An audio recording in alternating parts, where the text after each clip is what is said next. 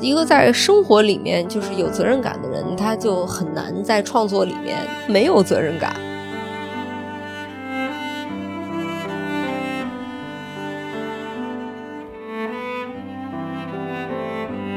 但是我想说的是，和故事里面的文善是一样的，他被否定了那么多次，但是最幸运的事情发生了，生活肯定了他，生活认可了他，这就是最大的奖赏。各位听众朋友们，大家好，我是施淼。电影《不虚此行》在九月九号全国上映。本期播客，我们非常有幸的请到了本片的导演、编剧刘嘉英老师。影片由曹保平监制，胡歌领衔主演，吴磊、齐溪、那人花、甘云成主演。本片还获得了第二十五届上海国际电影节金爵奖主竞赛单元的最佳导演和最佳男演员两项大奖。《不虚此行》讲述了由胡歌饰演的落魄编剧文善，为了谋生，在一次机缘巧合下，他开始帮逝者写悼词。在与各色委托人的交流中，文善与委托人们相互治愈，最终找到了自己的人生方向。嗯，我们首先请嗯刘佳音老师跟我们的听众朋友们打声招呼吧。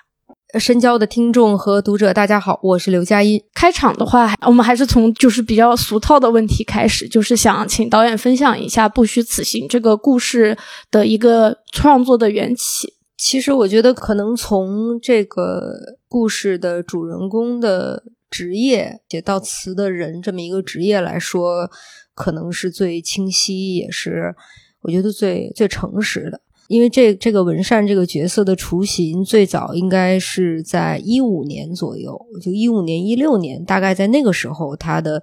呃这个雏形就有了。然后它其实是来自于我在殡仪馆的时候，我觉得是一种想象吧。然后因为我在那儿的时候，很自然的就会想到我可以做一些什么。然后你会有这种想法，它其实不是一个那么功能性或者是一个那么因果关系的一个思路，而是我一直都对那种就是独自工作的人的这种职业。就是我一直对这个东西是有是有有亲近感有好感，另外我算是一个文字工作者吧，我和文字的工作比较近，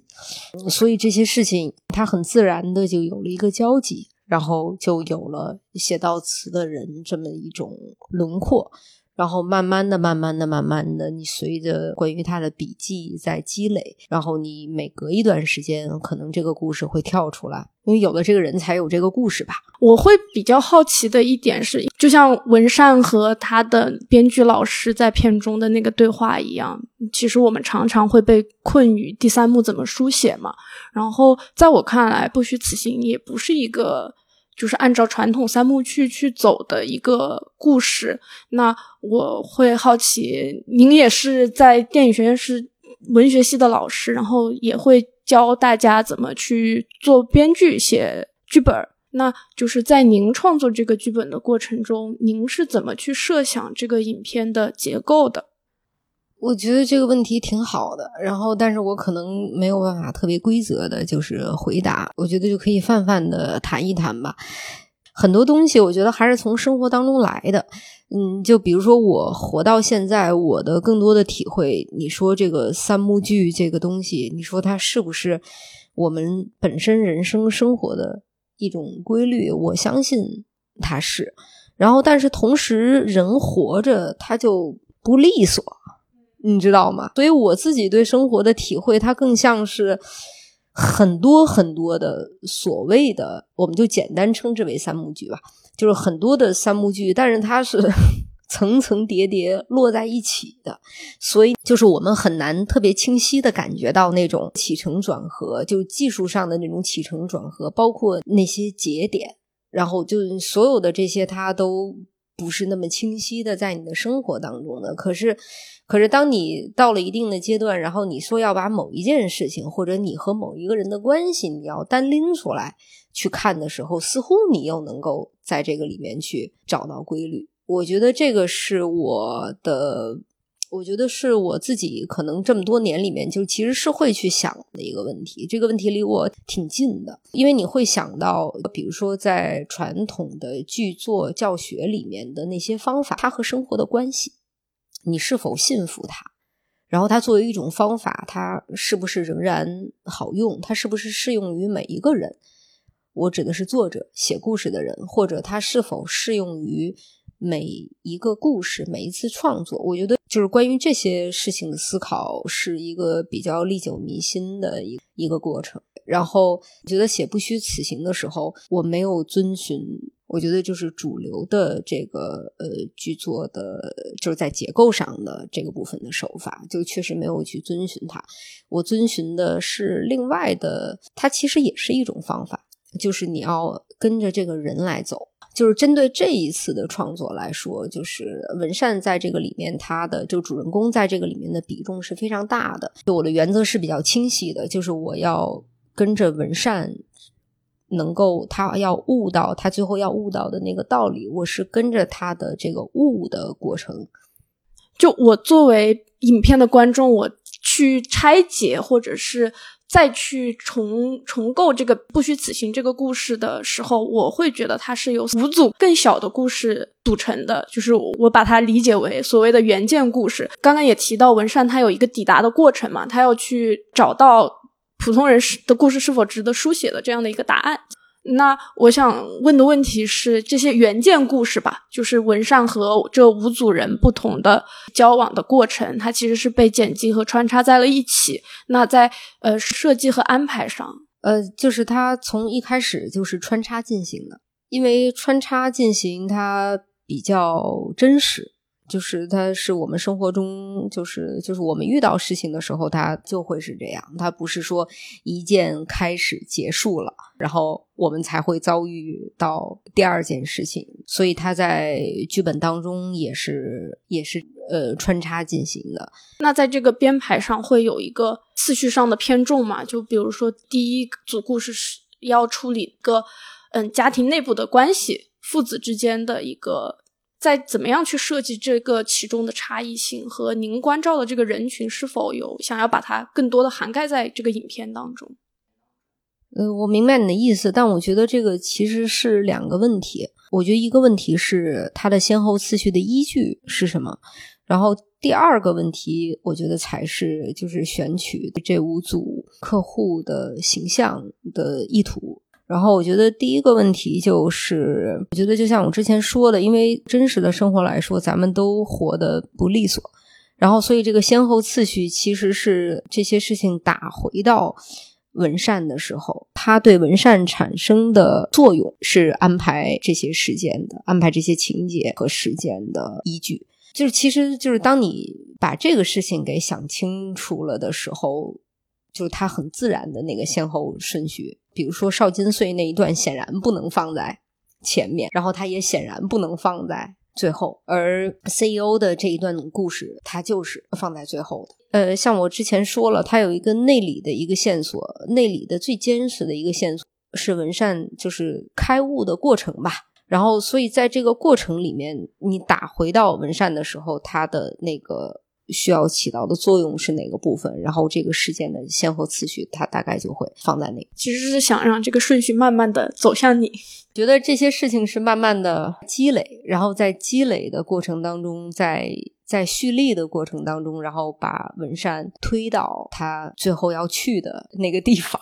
它像是那些风，然后像是那个水流动的方向。对，然后我觉得它它是在这个大方向上的时候。呃，其实它的先后次序就就很自然的显露出来了。我觉得一方面是是我刚才所说的这些，然后另外一方面，它肯定也有一个技术和技巧在里面。但是那个部分，因为对我来说，可能就也变成了一种本能吧。对，所以我不太能单独去谈它。对，它其实是在你实现那个主题的过程当中就自然发生了。那我接着问，就是咱们是按照剧本就是拍的嘛？就是基本上我们最后呈现出来的这个样子和最初拍摄的剧本会有比较大的差距，还是说按照剧本的顺序去呈现？呃，我们拍摄肯定是按照剧本来，因为剧本是是整个这个创作的最大的前提。然后它是所有的主创，包括演员能够达成共识的那个基础。因为你的所有的人物的部分，然后你的情节的部分、主题的部分，然后包括审美的部分，其实都在那个剧本里面。然后它也是还比较严格的按照这个剧本来拍摄的。呃，剪辑的过程当中肯定会有自然的会有一些调整。嗯，但是没有本质上的改变，就肯定会有一些段落就拿掉了。嗯，想追问的是，就是刚刚您提到，就是包括审美上，大家的共识也是建立在剧本的基础上嘛？嗯，我没有看过就是剧本的原稿，但是我很好奇，就是大家通过阅读这个剧本能获得怎么样的一个心理的感受？因为我看完，我作为观众，我是觉得电影的文本非常的。扎实，会有一些对于生活的大的感悟，然后跟生活的一些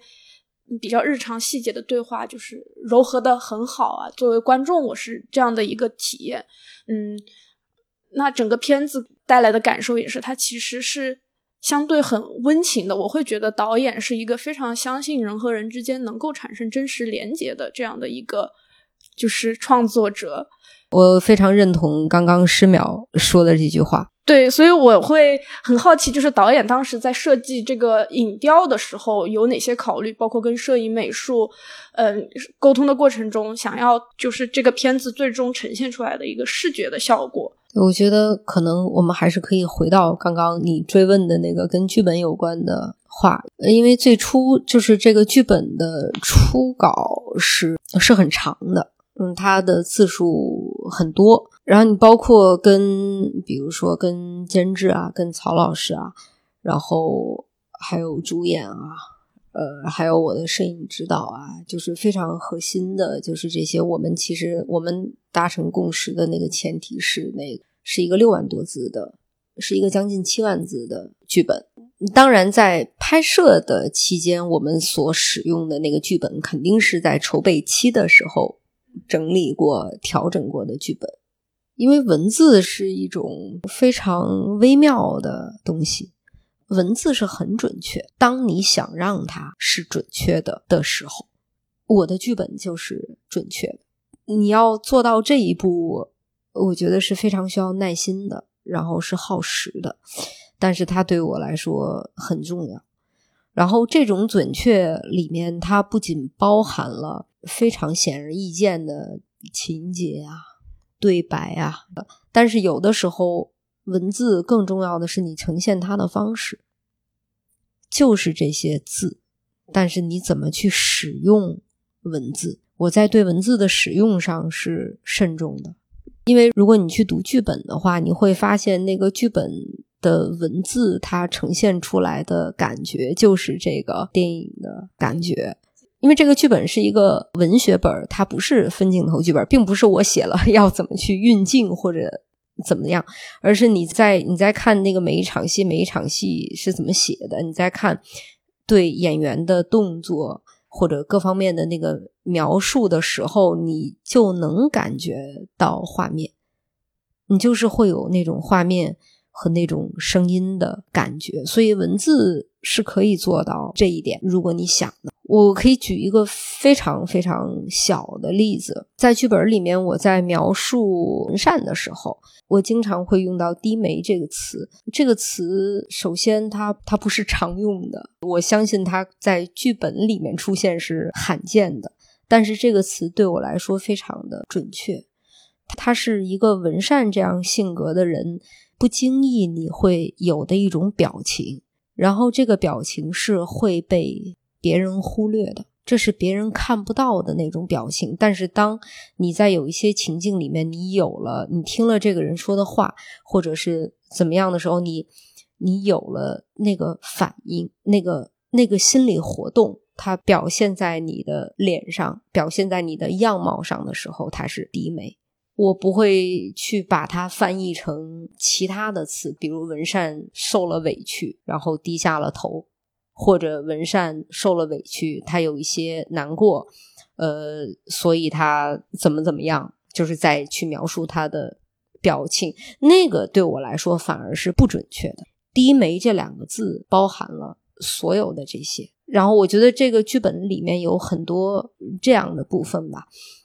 当然，后面就是演员在看的时候，就是因为你对人物的一个透彻的一个理解，你对他遭遇到某件事情之后的他的某一种境况的那种感同身受，然后所以你最终会在电影里面看到“低眉”这个词在文善身体语言上，在他的脸上的那些表现。不是想要就是挑战您关于文字是可以准确的这个。但我有的时候会觉得文字更是主观的，就比如说创作者在使用文字的时候，他所要想象的画面和读者或者是要去演绎他的人去消化这些文字，可能还是会有差别，因为这里存在一个个体差异。呃，不是不是，我觉得我觉得你说的那个反而是一种宽泛的，就是当然，因为所有的事情。都是有误差的，但是如果这样去看的话，那我们追求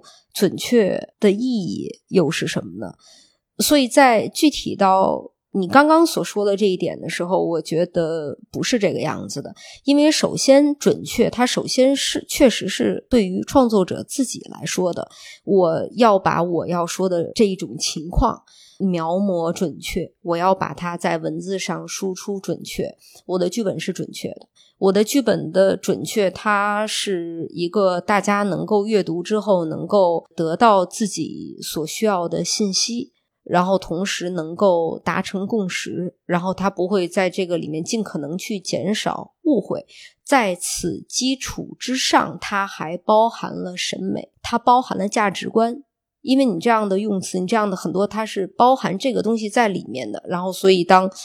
呃，主创去读这个剧本的时候，你其实一定程度上就进行了筛选，因为剧本是一个环节，它不是小说，是供大家阅读的，就它是一个环节。所以我所说的准确，我觉得是在这个专业范畴之内的一种准确，但它同时有另外一层含义，是因为比如说我的摄影指导。读完剧本之后，他会明白我想要的画面的大的方向是什么。这个是从文字当中来的，我不觉得它是普遍的情况。对，但是我在我的创作里面是这样的，所以我只针对我自己来谈。所以这更多是您的一个方法论，因为我没有看过剧本，所以我会比较好奇的提问啊，就是您会比较规避那些形容词的使用吗？不会，也不会。就其实写剧本没有那么多条条框框，它真的没有那么多条条框框。你最重要的事情是，就还是那个准确，就是你为了你为了实现准确，然后去使用文字，但是你不能忘记它是一个环节。对我刚刚说它是一种筛选，我觉得这一点是比较重要的。你比如说我的呃这个电影的摄影指导周文操，文操是我非常好的朋友，我们认识很多年了，他是一个。阅读能力很强的人，他是摄影指导，但他是一个阅读能力很强的人，所以我我觉得剧本就是我的这一种剧本，我觉得它是一种，它是一种筛选，因为你读完了之后，你你会更容易达成共识，你们会更容易走进窄门吧？啊，这个阅读能力不是一件简单的事情，我觉得对人的，嗯。比如说共情能力和对文字的理解能力都是包含在其中吧。嗯，对，是的，我觉得它比较像是一个筛选的过程，它比较像是一个，因为它里面包含了一个经验的问题。对，所以我的摄影指导是可以从剧本当中，就是他能够读到那个方向，能够读到这个电影的方向，然后他能够读到我对人物的。一些想法。那当时在北京取景的时候，就是您是写作的时候就脑子里有相应的场景，还是在后期，就是等摄影指导和美术进来之后，大家一起去北京选景的？因为片中其实对于北京的很多地方，我觉得选择上是很用心的。所以我想要问导演的是，当时在就是北京选景的时候，有哪些方面的考虑？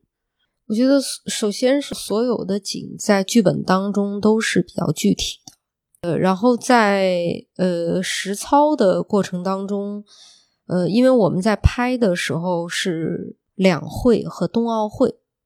我们是在这两会和冬奥会的前提之下，然后呃去筹备和拍摄，然后所以会有一些非常艰难的时刻。呃，所以选景，我觉得就是看景选景也是这个问题，它会因为一些或者是很多实际的困难而发生改变，就是你不得不去调整。我觉得应该几乎是所有的重要的场景都是按照剧本当中来的。我觉得几乎是所有的景。嗯，最终都是要么是和剧本当中是保持一致的，呃，要么是相符。因为你实际在选景的过程当中，它就是会有存在非常多的变化，呃，然后所以在大方向一致的情况下，你需要根据实际的情况去调整，比如说对白发生的环境、对白发生的地点，然后是简单的说，你会需要调整剧本，然后调整分镜。然后，但是这个过程其实对我来说是一个比较有趣的过程，是我喜欢的过程。也也会有一些时候，你会发现那个你并不期待找到一个这样的地方，但是你去看景了，就是你看到了这个地方，然后你觉得它很合适，它完全不是剧本里面的，它真的不是剧本里面的样子，但是你你会觉得它非常合适，然后你会非常快、迅速的，你的就是这个这个地方的灯泡就。亮了，然后你知道，直觉告诉你它不一样，但是这个地方是对的。比如方阿姨家就是这样的情况，我印象很深刻，就是在一个阳光房里，它其实是一个半地下，它是那种一层带下月的那种房子，然后所以它下月的那个部分，它就形成了你说的，对，阳光铺满地面的那个感觉。对，它那个地方是一层，那个光是从上面打到底下的。然后那个不是剧本中的方阿姨家的结构，是找房子在非常非常被动的情况下，非常被动和紧急的情况下找房子，看到了这个地方。然后我看见它的时候，你就是下到那个地下室，你就忽然间心情特别复杂，然后你就知道就是这儿。就关于主场景的选择，呃，是说文善家是吧？对对对，文善家就是方阿姨的家，是不是在找文善家的过程中发现？就当时是要想找一个老小区，相对比较逼仄狭窄的空间，因为也是一个半地下呀。文善家其实也是一个小区的一一层。因为我住老小区，所以我非常清楚老小区一楼就是那个采光是非常差的，因为大家会保护自己的隐私，然后把自己房子就是遮至少一大半吧，所以它那个进光量特别少，所以即使是在白天，这个房间里还是一个相对比较压抑和阴暗的地方。然后我看电影，就是可能前半部分吧，我就觉得文尚活在一个其实缺乏阳光的一个环境里，他也是一个深夜动物嘛。嗯更多的创作写东西的时间都放在晚上，他是一个缺缺少光照的人。你看完这个片子，跟着影片慢慢往前走，我会觉得有一个从暗到明的一个过程，就是从我的一个整体的视觉的观感上来说，会有这样的一个体验吧。因为在剧本里面，文善家就是这种六层不带电梯的这种房子里面的一个小两居。我对这样的房子也很熟悉，所以在给文善找房子的这个过程当中，我非常坚持这一点。你在这样的地方生活过，或者是还在这样的，所以你会知道这样的房子它非常小，因为它完全不是之后的商品房的那种格局，它很小，它很它很局促，但这是一个真实性的问题，所以我很我很坚持。然后最终我们在门头沟的一个小区，然后找到了文善的家。在给文善安家的过程当中，我是还是说服了一些人的，因为从电影拍摄的角度来讲，一个小两居，一个老房子里面的小两居会带来很多问题。但是我的原则就是这样，这些问题是可以克服的，这些问题是可以。想办法的，它不是原则性的问题。但是文善，文善这个人的他的一路走过来，从这个故事开始之前这七八年他是怎么过的，然后一直到四五年前他搬到了这个地方就一直没有走的这个过程是很很坚实的过程，它很坚实、很具体，有很多细节。换句话说，这个真实性是不可替代的，所以我要求要和剧本一致。呃，我们做的改变是从楼上变成了一楼，这个其实也有也有运气的成分在里面，是因为他们找到了一些房子，然后其中有这个，我在照片里面看感觉不错，然后知道是一层，然后一层会比较好打光，而且一层会比较少打扰到邻居，然后我们去门头沟去。就是我实地去看这个房子的时候，我刚靠近这个楼，你看到那一场夜戏，文善跟邵金穗坐在那儿聊天，聊了半宿的那个位置，就我刚靠近这个椅子的时候，就有一只猫，就是那只猫。我因为看见了这只猫，我很喜欢猫，我看见了这只猫，我我就忘记了工作，我就过去蹲下来开始撸猫，然后那个猫性格特别好。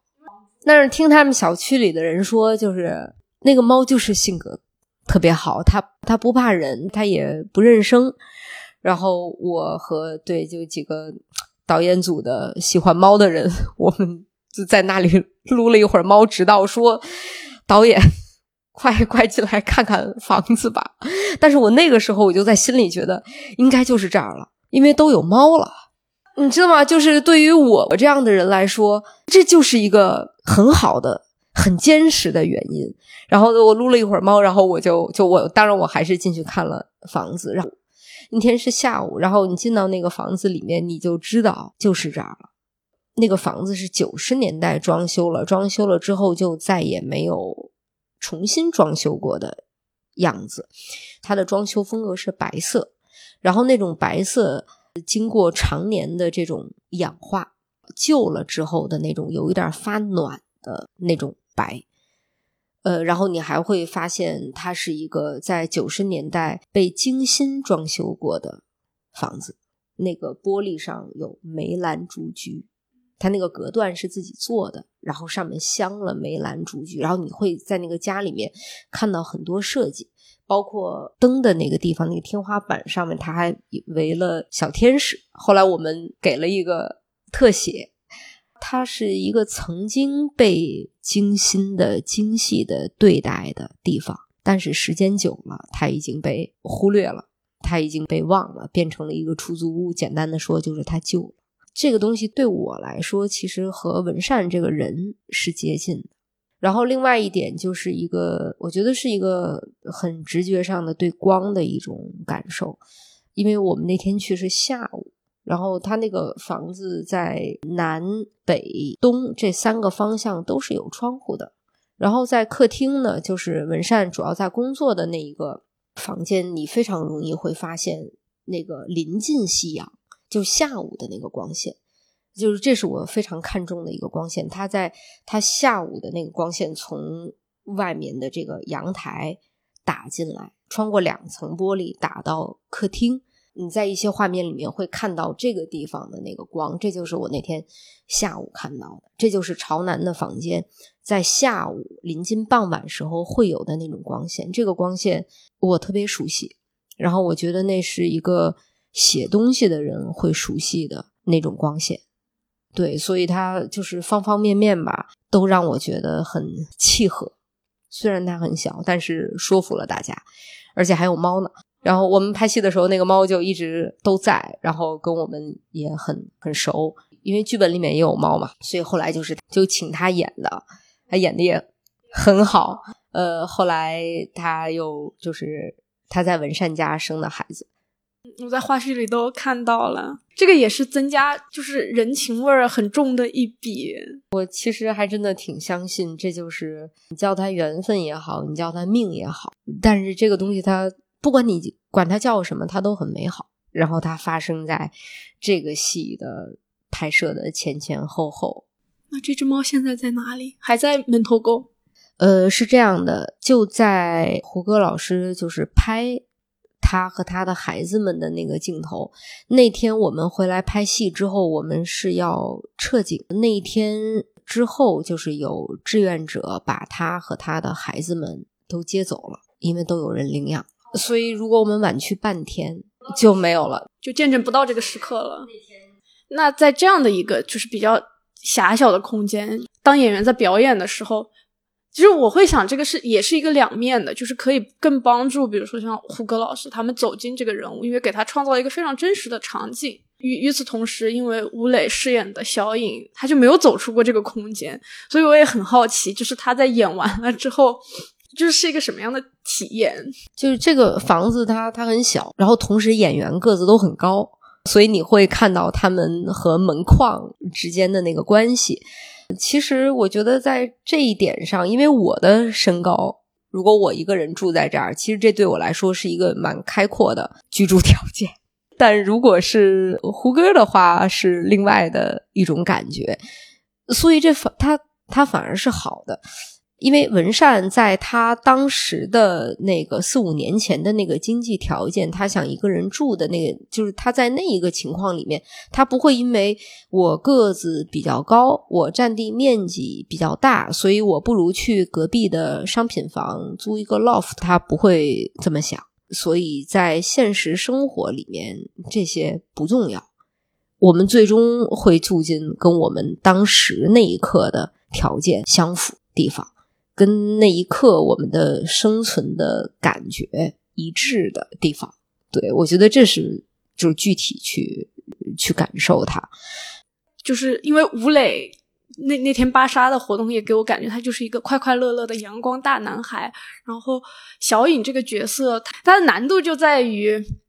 就是他其实也是一个还没有被赋予真正性格的人。我会想要知道，就是导演在跟吴磊讲戏，或者是让他去理解他要怎么呈现表演的过程中，会怎么去去沟通吧？我觉得可能说到小尹这个角色的设定吧，他是一个半成品，也不是完全没有，就是有一些，然后但是又没有敢用力去赋予他更多的情况。嗯，但是小尹的这个角色，我觉得他确实比较特殊。比如说，在我们看来，呃，我是指在外人看来，他是文善脑子里面的一种想象也好，或者是一种，就是他不是他不是落地存在的，他不是真实存在的一个人。但是，如果你从文善的角度来想，是另一回事儿。当你站在文善的角度去想的时候，小尹就是存在的，它是现实的。对我觉得，就这两者是有区别和跨度的。但是这个角色其实就是在这两面墙，他他不会退到这个后面，他也不会前进到另外一面墙的后面。嗯，但是因为这个电影本身的创作，它是有一个依据在的。我们的依据其实更多的是是文善眼中的世界。也因为这个依据，小尹就更往现实的层面倾斜了一点点。因为片中也没有对他的，就是他存在的时刻做一些特别特殊化的处理嘛。嗯，因为如果你特殊化的去处理它，如果如果我这样做了，你看电影的时候你会觉得奇怪的。现在反而是一个很自然的一个状态。我是觉得它恰恰是不需要。做那种传统意义上的特殊化处理的，因为当你一旦想要去特殊化处理，它好像就不对了，它就不再是文善眼中的小尹。我们更想要的是一个不引人注目的、一个自然的、从容的一种状态。嗯，观众可以在小尹每次出现时去想象他和文善究竟是怎么样的一个关系。然后，以及随着剧情，随着文善和小尹的对话的深入，这些信息出来了之后，你其实自然就知道文善和小尹的关系。换句话说，我觉得是小尹的位置到底在哪儿，慢慢你就摸清了，而不用上来去强加呃硬加一个一个一个一个位置或者是一个设定在那儿，我觉得那样会本末倒置，它反而是一个我觉得比较笨的一个一个方法，所以我们就很就是丝滑。那小颖这个角色是在什么阶段出现在剧本里的？一开始就是真的有了，就是文善这个人，然后就有小颖，只是在。构思的过程当中和写作的过程当中，你肯定是是有调整的。比如说小隐的活动范围，我是做了限定的。呃，其实其实是有小说的，就是有剧本以外的另外一种文字形式并行存在。然后，然后，所以，所以，但是对于剧本来说，或者说对于电影来说，呃，你要做很多取舍。然后，小尹其实有最后的这个样子，是在取舍之后的一个比较慎重的考虑。你必须要去限定小尹这个人，他才能够在这个故事当中自洽。那我可以问一下胡歌老师饰演的角色，就是他为什么要叫文善吗？我总觉得这个名字背后也有一个深意。久闻世间尘劳，只念一善，各取一个字，文善。善字是非常重要，因为善意是非常重要的。善意对于我个人，对于这个故事都至关重要，以至于主角的名字里必须要有善这个字。但是善字是我们不怎么提的。它甚至有点过时，甚至有一点土，但是它对我来说很重要。我们觉得一点也不俗，也一点也不土。就是我看完这个片，一个很大的感受也还是刚刚我说的那一点嘛。其实导演是很相信人和人之间能够就是有真正的关系和理解的，就这个是会很打动我的部分。他我觉得这个对我来说也很重要，因为在目前的这个时代和环境背景下，有的时候我会觉得。我们对于具体的人和事的关心才是最重要的嘛？就嗯，巴沙那个活动，您最后在解答鲁豫老师那个问题的时候，我我还做了笔记，就是我印象很深刻。您你会怎么觉得？就是这一生是不虚此行的？你说的是要认真和具体的活在每一件事里嘛？也是我觉得在这个阶段的一个小小的人生的信条吧。因为我们也做不了真的改变这个。世界或者时代甚至产业的大事儿，那我们能够贡献力量，就是还是有一个信念在那里。我觉得你说的特别好，我特别希望，我不知道是只有你这么想，有没有可能有更多的人看完这个电影也会这么想？如果能有的话，或者是有这样更多的电影出现，会让人有收获这份力量吧。因为这个事情也是我们得不断的从文学影视作品里。就是得到滋养的，因为我们时常会怀疑。那当然，如果有更多的，当然是好的。但是我现在都不敢想这一件事情，因为我甚至没有那么多的信心，说大家能够从这个电影里面看到你刚才看到的那个部分。但是老实讲，这就是我希望大家看到。那天鲁豫老师也有问这个问题，就是问我希望，比如别的人看完这个片子，我希望大家从这个里面看到什么。我不敢说，因为我不知道行不行。因为这个电影是一个比较安静的，它也是克制的一个电影。如果有一部分人真的能看到，我就觉得谢天谢地，我就觉得太好了。我而且我也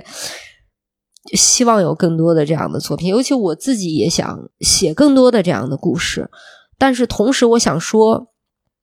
我觉得两点吧，你比如说，我我相信有，我觉得不是我在幻想或者强行的说我要提倡什么。之所以在电影当中有这些人与人的关系，是因为我在我的生活当中就实实在在的感受到这些，而且这些人与人的关系对我个人而言是是非常重要的，所以他们很自然的也出现在了故事里面。然后我也会在别的一些呃剧集或者电影当中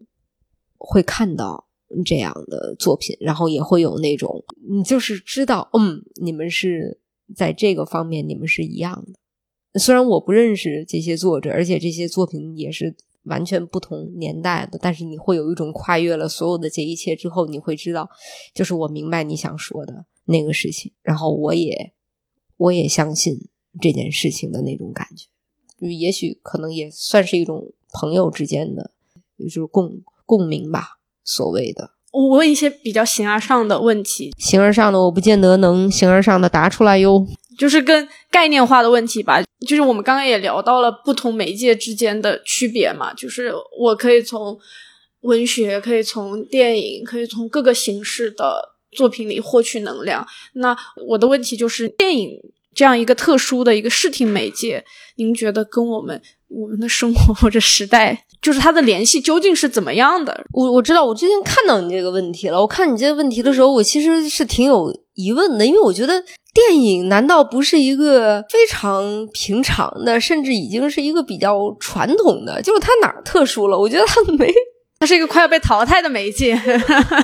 嗯，就是还是跟影片的内容有关系。就是您选取的。包括这个人为什么要讲这个人的故事？为什么要选取这么一些？其实我不知道这么说是会不会太偏啊？就是一个在生活里面就是有责任感的人，他就很难在创作里面没有责任感。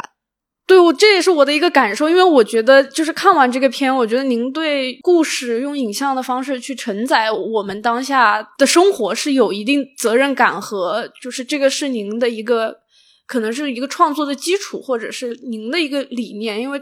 对我来说，片子里出现的具体的人，他都是一个社会面向的展现，包括经历了时代变革的方阿姨，这些人对我来说都是有他自己故事之外更多的社会层面的价值。对我来说，嗯，我觉得也是针对这一次的创作吧，因为是要写文善这样一个人和文善的故事。因为他跟我之间有比较强的关联，所以我在这些年里面，比如这十年时间里面吧，或者十二三年时间里面，对周遭的人和事儿的这种感受，然后再到对自己的，我觉得整个经历的一些思考，然后他就会让我更想去把这种人和人的关系放进去。我觉得他在这么大的城市里面，它是一种偶然的一种短暂和人的关系。但是这种短暂的人和人的关系，你仍然能在这个里面看到善意，你能够在这个里面感受到那种力量。我我其实刚才想补充一点，就是会会想到片子后面的部分，就是因为我一直在期待，就是文善他作为一个文字工作者，他他写的悼词到底是怎么样的。但其实片中只有关于方阿姨那一小段，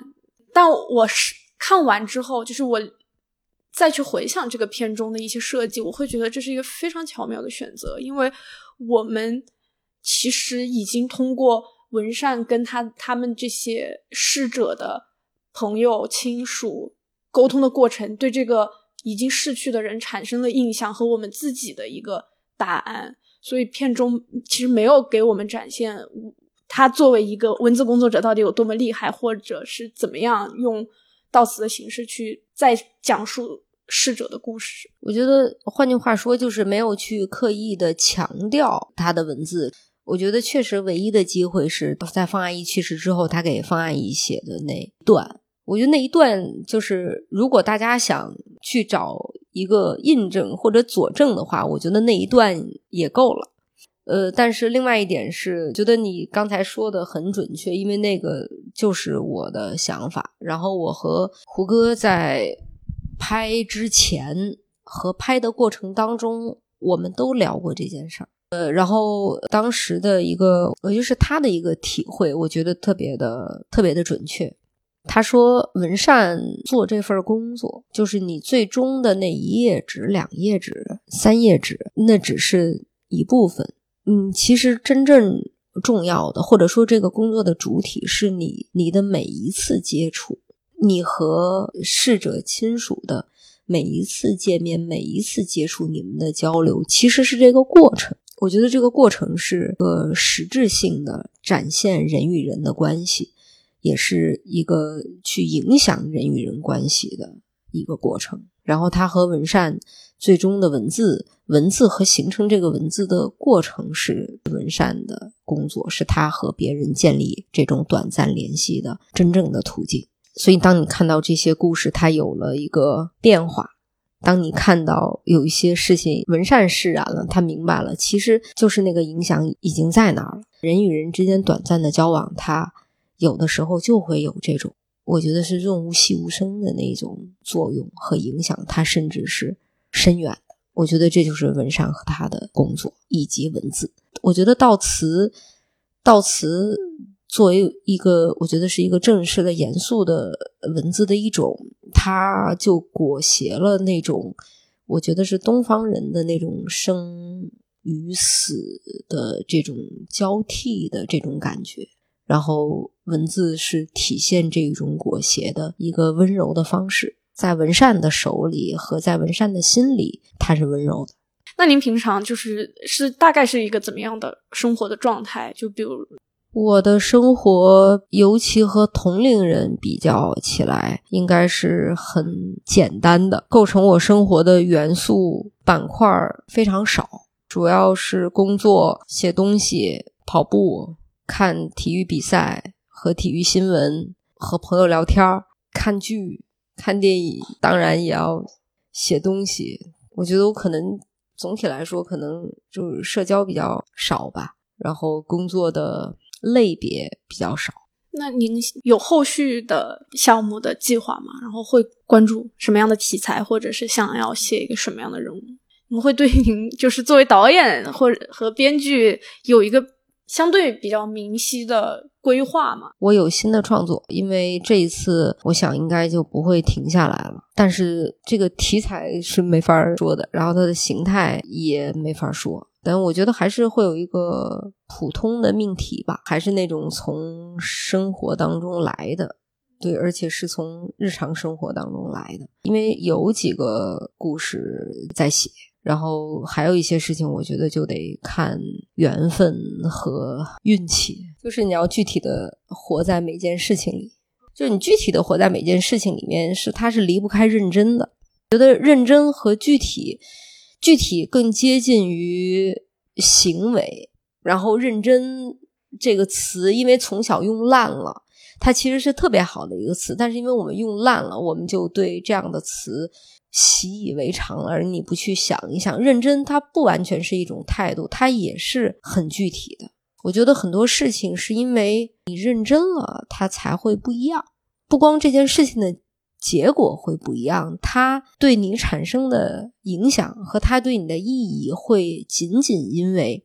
仅仅因为你认真，它就不一样。倾听也好，认真也好，我觉得它都有可能是不常见的。但它同时也许又是常见的。如果我们能够在生活当中识别到和我们一样的人，我觉得认真倾听它的不常见，是因为在工作中你的认真可能会为你树敌。我觉得是因为这样的行为它不会得到奖赏，它不是一个会得到一个当即的奖赏的一种一种行为。但是我想说的是，和故事里面的文善是一样的，他被否定了那么多次，但是最幸运的事情发生了，生活肯定了他，生活认可了他，这就是最大的奖赏。那导演，你就是觉得生活认可了你吗？你你有没有达到这个和解？这是一个很尖锐的问题。我觉得对于我自己的生活来说，就在自己的生活里面，你记不记得咱们一开始聊的时候聊到三幕剧这件事情？然后我说，生活的问题在于它不利索，它没有清晰的开始跟结束，事情永远是搅在一起的。所以我觉得对我自己来说，我当然是我确实有了一个感悟，我确实是在一条路上走到了这个阶段，我看见光了。所以在某一个阶段里面，我觉得我是被认可了，我觉得我得到了礼物。但是你还要继续活着，所以就翻篇了。文善也会有新的难题，他想明白了这些事情，他还会有更多别的难题，就是过去的难题不会再重复了。然后我觉得，我觉得我也一样，我会遇到新的麻烦、新的难题，对，然后你就你就你就你就继续吧，这个是历久弥新的事情。谢谢刘嘉映导演非常真诚的分享。今天我们的节目就到此结束了，也希望大家能够在嗯影院去看刘嘉映导演的这部《不虚此行》，相信你一定会不虚此行。节目的最后，也想为大家再介绍一下《深交导演说》这个访谈类的专题节目。深交导演说将聚焦于当下最流行的电影讨论，邀请导演们以播客的形式现身说法，为我们讲述第一手的创作故事。当然，除了导演外，编剧、演员、制片人等主创也会出现在我们的专题栏目当中，提供不一样的创作视角，从而从更多的维度帮助大家走进电影的台前幕后。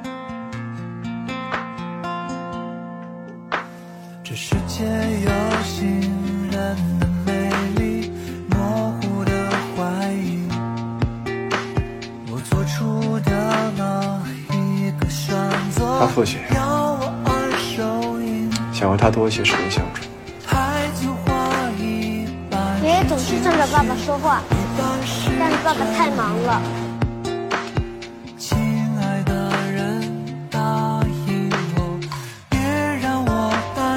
怎么都会有遗憾。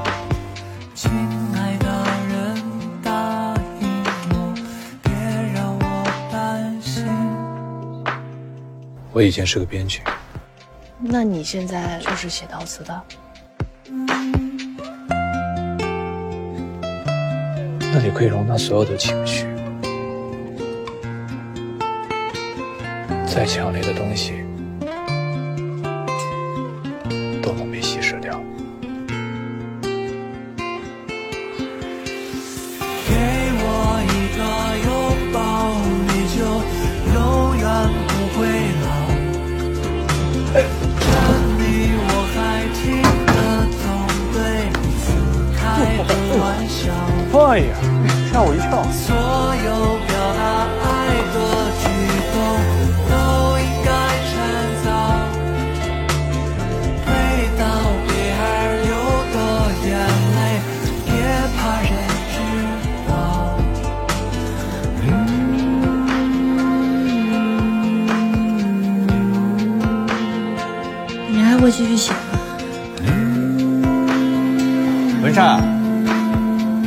你那个服务能预约吗？